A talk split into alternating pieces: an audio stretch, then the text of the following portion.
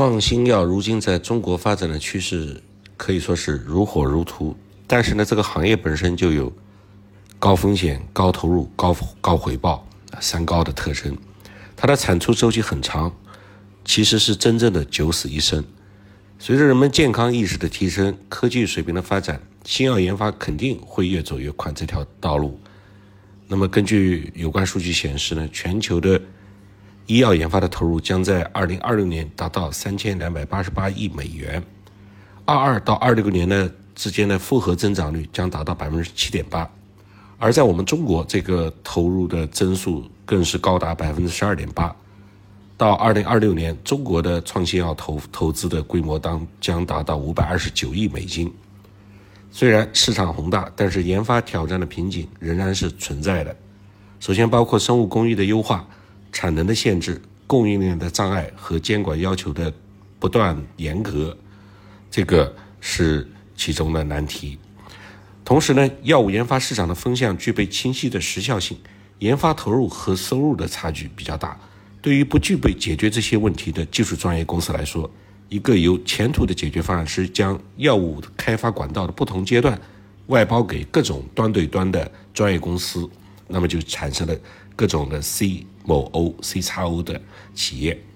其中呢，对于专业的合同测试、开发和制造的这个公司呢，就称之为 CDT、CTDMO。实际上，CO 是固定的，TDM 中间呢就是专业合同测试、开发和制造。对于这类的药物开发商来说，它的主动的主要的吸引力在于能够平衡风险和时间，避免供应链的混乱，适应快速变化的目标和时间表，以及管理复杂和不断发展的监管要求。同时呢，选择正确的外包合作伙伴也是药物开发项目的成功的主要因素之一。但是，就算是药明康德这样的龙头企业。也一直在寻求适应的法则来保证自身的竞争优势。那比如说，它的药明系的另外一家公司药明生机的建立，一方面能够满足无论是在服务的技术深度，还是在覆盖广度方面客户提出的多样化要求；另一方面，能够更直接的受益于全球新药研发外包服务市场的快速发展。但是呢，药明系也不太平，药明的股东不断的套现。药明生机的人物调整消息也传出来了，一时间市场是人心惶惶。这个局面还透露出药明康德所面对的问题并不是那么容易解决的。早在去年，药明康德的管理人员就怀抱着悲观的态度做出了一些行动，导致二二年 A 股市场上面药明康德的股价从年初的一百一十八一直下跌到二零二二年底的八十一块，总市值从三千四百七十二亿下跌到了两千三百六十九亿元，一年时间蒸发了一千一百多亿。更加雪上加霜的是，在这个市值不断走低、不断蒸发的同时，它的股东也持续的减持套现。那股东本来是可以用脚走路的，上市是为了制造财富，也是改善生活，也是这个呃有理由的，也是合情合理的。但是呢，它持续的减持套现呢，实际上也客观的说明了对于这个公司未来数年的发展并不看好。二零二二年六月十号，实际控制人这一方面就因为资金的需求，减持了不超过百分之三的股份，这是公告。到九三零减持期限届满，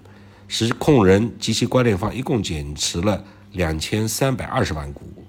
呃，零头就不算了，套亿套现大概二十二点零五亿元。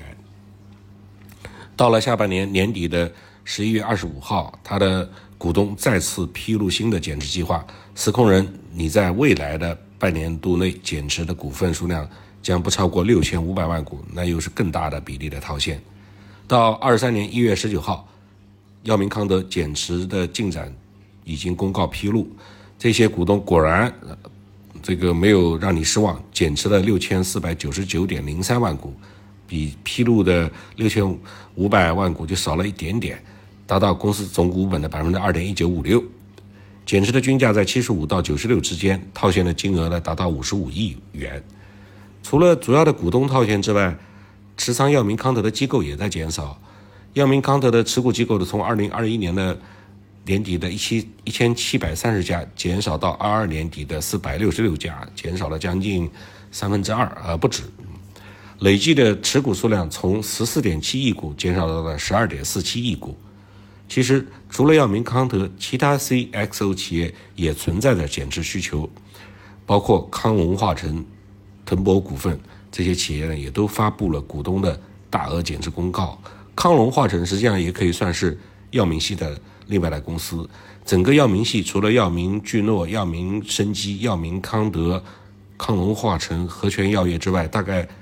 一共有几十家公司，三十多家公司，其中有不少。还有还是上市公司，大概五六家吧。药明康德在内的 CXO 行业的大股东继续减持，无疑是会对整个 CXO 行业的股价造成冲击。二二年 A 股二十五家主要的 CX 公司总市值缩水了三千多个亿，但是在经历了几轮下跌之后，目前 CXO 的行业估值是不是已经回归到合理区间呢？大部分公司是不是真正的处于历史低位水平呢？在三月底，三月二十号左右吧，它的药明康德的市销率大概是六点一二倍，这个确实是接近历史的最低水平。但是往往是别人恐惧的时候我贪婪，别人贪婪的时候我恐惧，这个说说容易做到很难。目前 CXO 这个行业的前景还是难以预测的，只有订单量才能算是实实力的体现，也就是价值的体现。药明康德的这一系列波动，恰恰在提示 CXO 行业从建立到发展都是出于考虑到研发的需求应运而生。虽然相对于一般的商业化的医药公司来说，它的销售压力减少了，但是更容易受到订单量的直接的裹挟影响。在需求方向发生转变的时候，CXO 行业就要以比较快的速度去适配这些需求。所以，药明康德的这些转变。包括整个行业这二十五家上市公司的转变，更像是在方方面面做好了准备，只是在等待订单的检阅。我们拭目以待。